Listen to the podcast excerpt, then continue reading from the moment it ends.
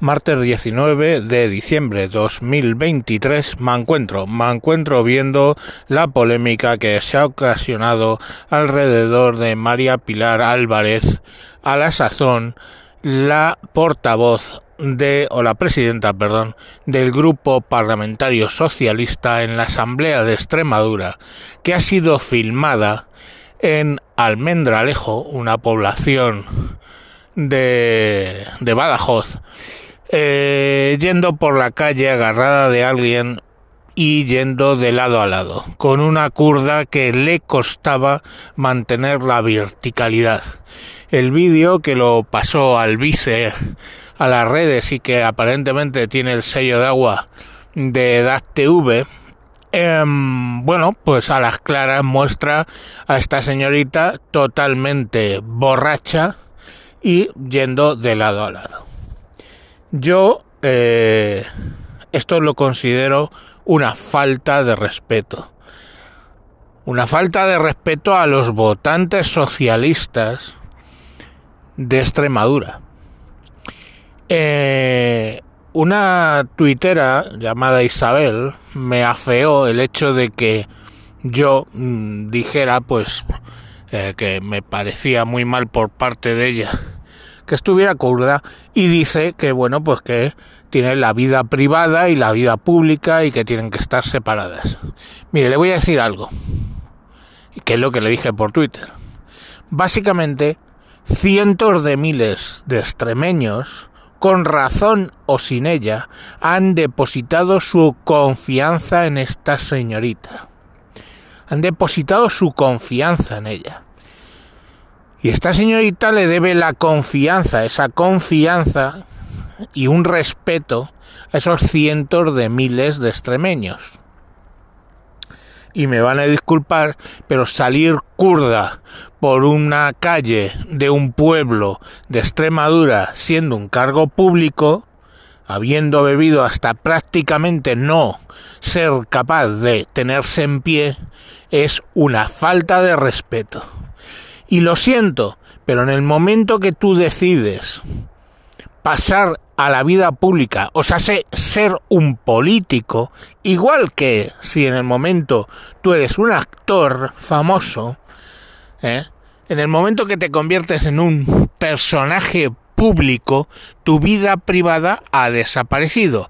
Ese es el precio que pagas por tener una vida pública. Ya está ventajas tiene. En el caso de un actor, pues el dinerito que ganas, en el cargo, en el caso de un cargo político, el dinerito que ganas, las prebendas que tienes, etcétera, etcétera, etcétera. Convertirte en un actor público, ser una persona pública, tienes que pagar ese precio. Eso que nos cuesta entender muchísimo en España, en la Europa con más tendencia calvinista, ¿eh? pues eh, ya esta señorita hubiera dimitido o la hubiesen dimitido. Aquí, sin embargo, haga lo que hagas, no dimite ni Dios. No hay que no dimitió Irene Montero por acortar las penas a más de mil presos de pedofilia y violaciones.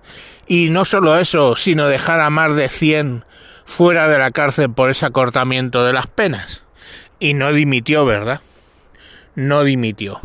Bueno, pues esta señorita, por ir absolutamente curda perdida, borracha, totalmente borracha, que no es capaz de mantenerse en pie ni sujeta a su acompañante, pues debería pagar con la dimisión. Sí, lo siento, si eres una persona pública, no tienes vida privada. No, no lo tienes. Y menos siendo un político. Se decía, la mujer del César tiene que ser honrada y parecerlo. Pues imaginaos el César. ¿Eh? Y esta señorita no es mujer de, este es el César y el César se debe a los cientos, repito, cientos de miles de extremeños que han depositado su confianza en ella. Si te conduces así en la vida privada, ¿cómo no te conducirás en la vida pública? Alguien que tiene los arrestos de beber hasta casi perder el sentido, evidentemente no tendrá muchos problemas de abusar de su puesto, de abusar del erario público, de abusar de tantas y tantas cosas. Para mí, la pérdida de confianza es total y absoluta. Entonces, bueno, pues es lo que hay. Si nosotros vemos al actor X pegando a niños por la calle, nos va a dar igual de que sea un gran artista, le van a cancelar. O deberían, porque fijémonos en el caso de Roman Polanski, agrediendo sexualmente con una mezcla de sexo y drogas a una niña de 13 o 14 años y se lo perdonan. Imaginemos el caso de Michael Jackson, donde no es ni uno, ni dos, ni tres casos, donde al final tuvo que pactar para no ir a juicio, donde fue incluso detenido, donde, bueno, y se lo perdonan. Entonces, bueno, pues yo entiendo, ¿eh?